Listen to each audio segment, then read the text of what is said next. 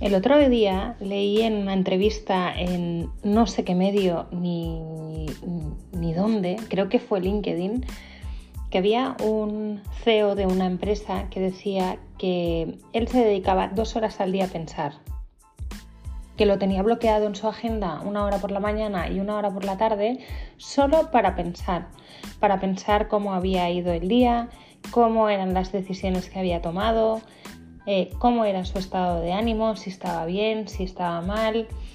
Eh, básicamente lo que él decía es que paraba todo lo que estaba haciendo, cerraba los ojos o se ponía a mirar por la ventana sin agendas, sin notificaciones, sin ordenador, sin música, sin nada y se dedicaba a pensar cómo estaba yendo el día. Y mira tú qué tontería, ¿no? ¿Cómo puede ser que leer que una persona hace algo así me pueda impactar tanto, ¿no?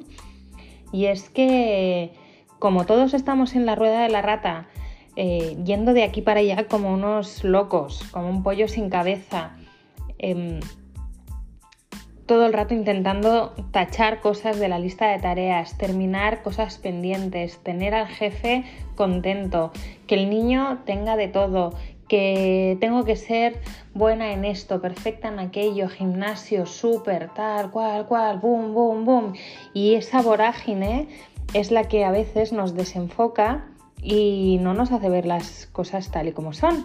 Y a veces empezamos el día a las 7 de la mañana y cuando llegamos a casa a las 9 de la noche nos damos cuenta eh, pues, con suerte nos damos cuenta de que no hemos hecho nada de lo que nos acerca al objetivo que tenemos eh, en la vida, ¿no? en el futuro, o en ese mismo trimestre. Porque estamos metidos en un matrix que es el de ejecutar, ejecutar, ejecutar y responsabilidades y no nos dedicamos ese tiempo de parar y pensar. Y me pareció brutal, me pareció bestial. Incluso lo comentamos con Luis que es súper necesario tener al menos una hora al día para pensar.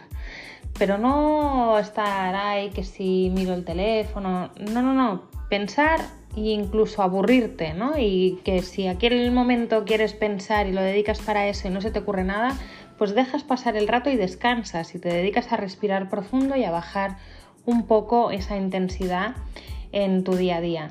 Entonces, eh, me parece grave también que vivamos de esta manera y que nos parezca raro que alguien vaya tranquilo por la vida.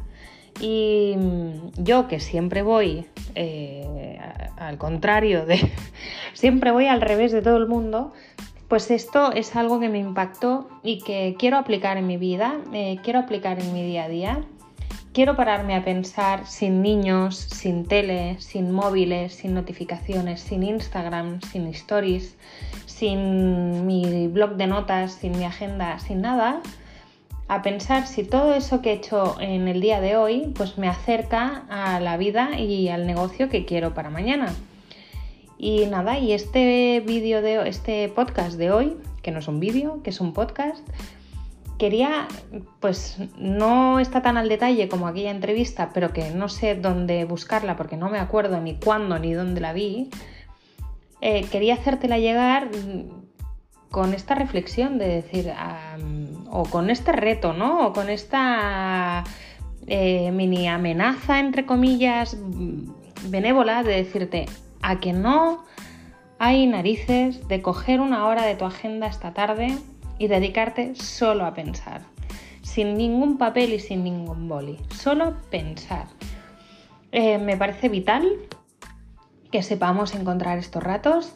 Eh, yo todo lo que vaya encontrando, compartiendo, aprendiendo y que me haya inspirado, que me haya hecho pensar, te lo voy a ir compartiendo por aquí, porque quién sabe lo que te va a hacer un clic, quién sabe qué podcast o qué noticia o qué momento va a hacer que hagas cambios en tu vida y que acabes diseñando la vida que quieres y viviendo tranquila, en paz, divirtiéndote, facturando, como dice Shakira, ¿no?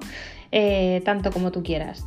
Así que nada, este es mi podcast de este café de las 8. Espero que te haya gustado. Si es así, nada, déjame un comentario por aquí, por Spotify, por Apple. en Instagram, coméntame un poco a ver qué te parece, si te parece absolutamente inviable imposible o si lo has probado y realmente lo haces, si te ha parecido difícil, si te ha costado, si a los cinco minutos ya no sabías qué más pensar. Bueno, es un espacio donde compartir y espero que, bueno, que este podcast te haga pensar. Nos vemos mañana en el café de las 8. Que tengas un súper buen día.